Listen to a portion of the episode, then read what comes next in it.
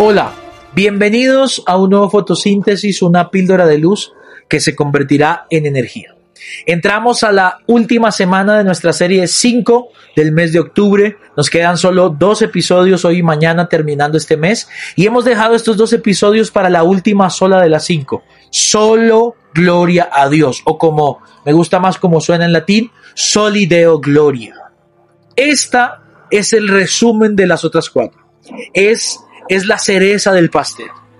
Pero antes de eso quiero que podamos orar para comenzar esta semana. Señor, gracias porque nos has dado este mes, este recorrido. Gracias, Señor, porque 31 días hemos visto tu mano preciosa y creemos que no nos has dejado ni un solo segundo y declaramos que tú eres el Dios y el Señor de nuestras vidas, que tú tienes el control soberano de todo. En el nombre de Jesús. Amén y amén. Antes de comenzar, te pido que compartas este episodio, dale me gusta, suscríbete a nuestro canal y ponlo en todas tus redes sociales para que más amigos y contactos tuyos puedan acceder a esta palabra que estoy seguro será de bendición para ellos. Hoy comenzamos entonces la última, es la cereza del pastel, pero en mi concepto es la más importante. En conexión con lo que terminamos viendo el sábado, si es solo por fe, no hay jactancia, pues entonces solo a Dios la gloria.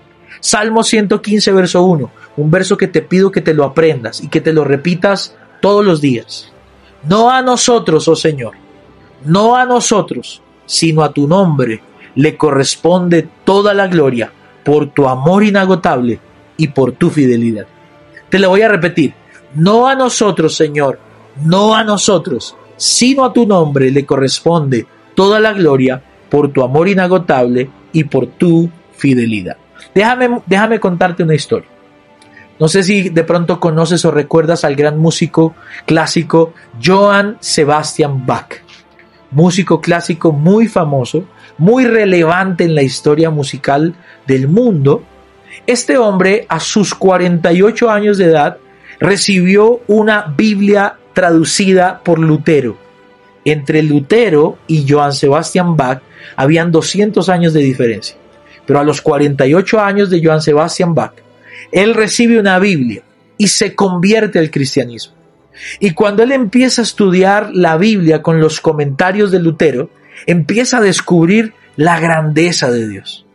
Y entonces se dice que hay varias partituras en donde se encontraron notas al pie de Johann Sebastian Bach con referencia a versículos bíblicos donde él relacionaba la música con Dios con la gloria a Dios, con la alabanza genuina, con los músicos correctos.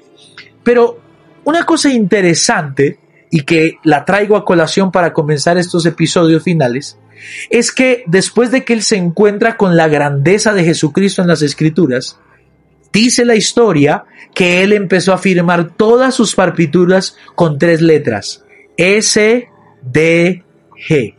¿Sabes qué significaba esa firma? Al final de la partitura musical, él ponía S, D, G. ¿Sabes qué significa? Soli Deo Gloria. Solo a Dios la gloria. Solo a Dios la gloria. ¿Qué comprendió este hombre? Que lo que él tenía, que lo que él producía, no venía de él, venía por gracia. Venía por el amor eterno de Jesucristo y entonces él no se podía llevar la gloria se la tenía que llevar quien había producido todo eso. Entonces, solo a Dios la gloria implica que no solamente que a Él le pertenece la gloria. Con este ejemplo de Bach quiero ilustrarte esto. Solo a Dios la gloria implica no solamente que a Él le pertenece la gloria exclusivamente, sino que nosotros todo lo que hacemos en la tierra lo hacemos con ese propósito de exclusivamente glorificar a Dios. Anhelo y deseo que después de este recorrido de este mes, toda tu vida lleve una firma al final de todo lo que hagas. SDG. Solo a Dios la gloria. Esta fue la píldora de luz del día de hoy. Nos vemos mañana en un nuevo fotosíntesis.